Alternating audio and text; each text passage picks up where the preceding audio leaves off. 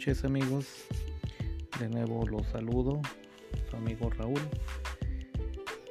Y para tener una segunda parte acerca de las técnicas de defensa personal. Recordemos que ya habíamos hecho la sesión anterior que hay formas de, de defenderse de los ataques verbales. Habíamos comentado que una es exagerar los gestos, eh, comentar la última palabra y relacionarla con algo completamente diferente, ignorar. No siempre es una buena respuesta contestar, hay ocasiones que es bueno ignorar. También vimos esta parte de ver a la otra persona como un objeto de estudio, como una tercera persona. Bien, en esta parte quisiera enfocarme eh, en la parte de cómo confundir al contrario. Otra forma de confundir es por medio de refranes.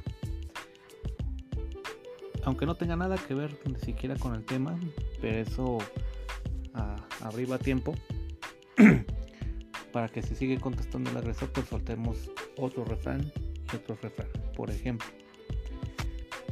oye, pues veo que tú, este, ay, no sé, andas como tomado, te ves todo chocante, todo desalineado. Obviamente que nosotros nos damos cuenta cuando una crítica es constructiva y cuando una es una crítica destructiva con el afán de hacerte molestar. Si notas que es esto segundo, pues a lo mejor contestar un refrán que tenga o no que tenga nada que ver. Ah, mira, ahorita me acabas de recordar que tu zapatera sus zapatos. Ay, nada más porque te estoy diciendo que te ves mal. Sí, porque en la casa del jabonero el que no cae resbala. ¿Y eso qué? ¿Qué tienes que... Este, ¿qué me quisiste decir, no? No tenemos que responder de manera lógica necesariamente ante un ataque verbal. Estamos de acuerdo. Hay veces que tenemos que renunciar a la lógica y a la, a la razón porque no vamos a hacer cambiar ni el objetivo de esto es hacer cambiar ni la personalidad ni la forma de ser del agresor, ni siquiera sus acciones. Pero sí por lo menos que nos deje de molestar, ese va a ser nuestro gran objetivo. Y en este sentido va el de lanzar un refrán inadecuado. Es una manera que tenemos de desactivar la crítica destructiva. Si notamos que más bien es una persona que está metiendo la pata, a lo mejor está haciendo críticas destructivas sin querer o está haciendo comentarios que no tendría que hacer porque son personales, porque no va con el contexto o lo que queramos, tal vez ahí sí sea bueno preguntar. ¿Y por qué lo dices? O en qué te basas para decir eso. Eso cuando sospechamos nada más que la persona puede hacer que meta la pata. ¿Sale? Esa se le llama también una réplica desintoxicante. Que es cuestionar a la persona a qué se refiere o por qué le está comentando. Ah, no, pues yo lo comenté porque la otra vez este, dijeron X persona que esto. Y entonces, así nosotros nos vamos dando cuenta si es por alguna mala intención de hacer, hacernos enojar o porque si realmente está por ahí metiendo, dicen por ahí, la, la pata. Otra forma es ceder y consentir. Por lo regular muchas de las peleas que tenemos con los agresores es que tienen que tener la razón. Pero ¿qué pasaría si de repente tú le dieras la razón? Bueno, si dándote la razón se va a acabar la discusión, sí, tienes la razón. ¿Qué sucede con eso? Lo desarmas en automático. Si está buscando la razón, le cedes la razón de manera sarcástica o con un tono normal, se va a quedar así de, ¿y ahora qué te digo, no? Hasta va a parar como el, dicen por ahí, un, un carro que viene a toda velocidad, lo paras en seco ya no saben cómo, cómo seguirlo, ¿no? El otro es aprobar con perseverancia. Sí. Ok. Lo tomaré en cuenta. No se preocupe. Está bien.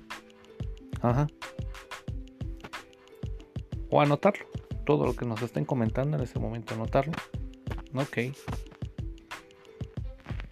Esa constante aprobación con perseverancia va a dar a entender de que pues a lo mejor lo estás tomando en cuenta pero no te vas a enfrascar en la conversación o no le estás dando la importancia que debería para hacerte enojar.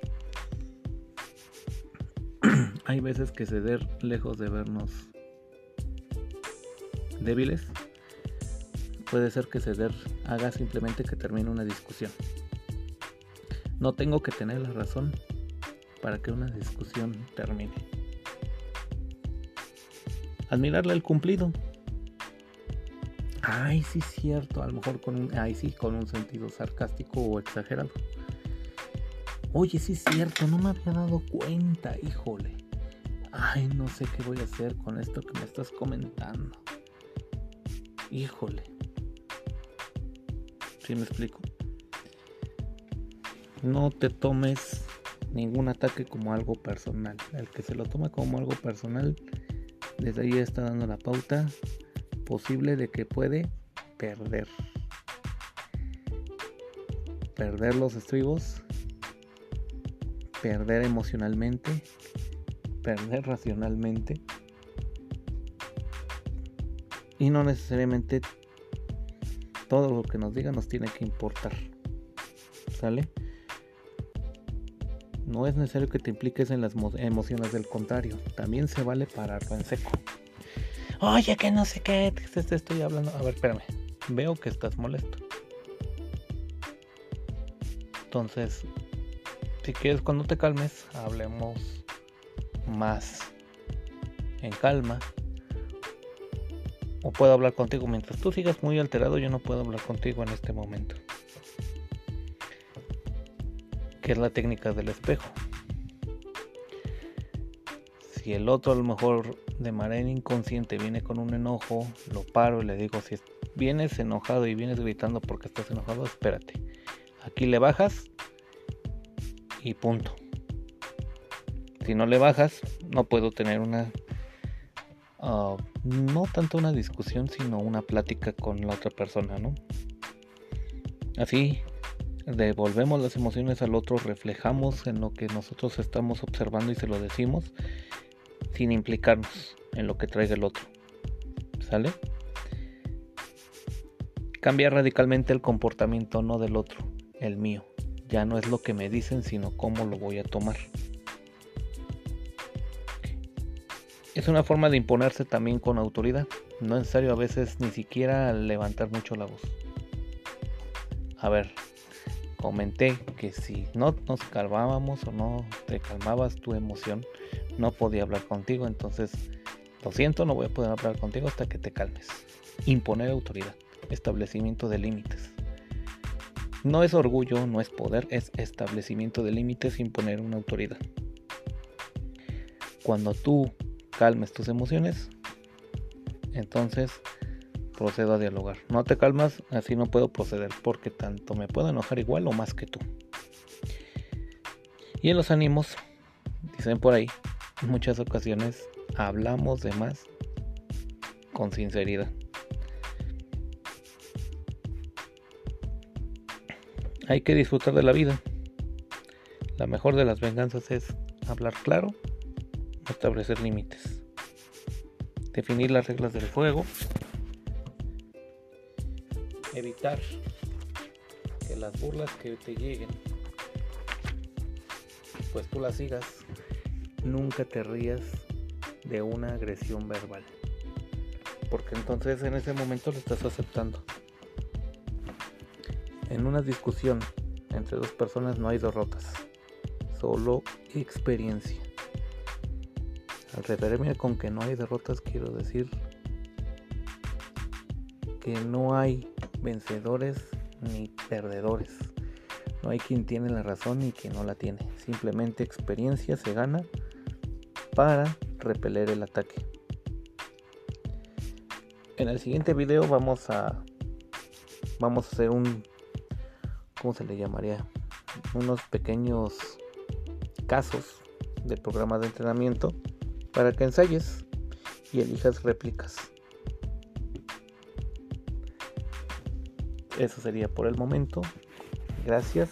Entonces ya pasamos de la parte del escudo protector, como imaginarlo, visualizarlo, técnicas de defensa en dos partes y posteriormente si ya viene un pequeño programa de entrenamiento que son situaciones de casos reales que podemos ensayar.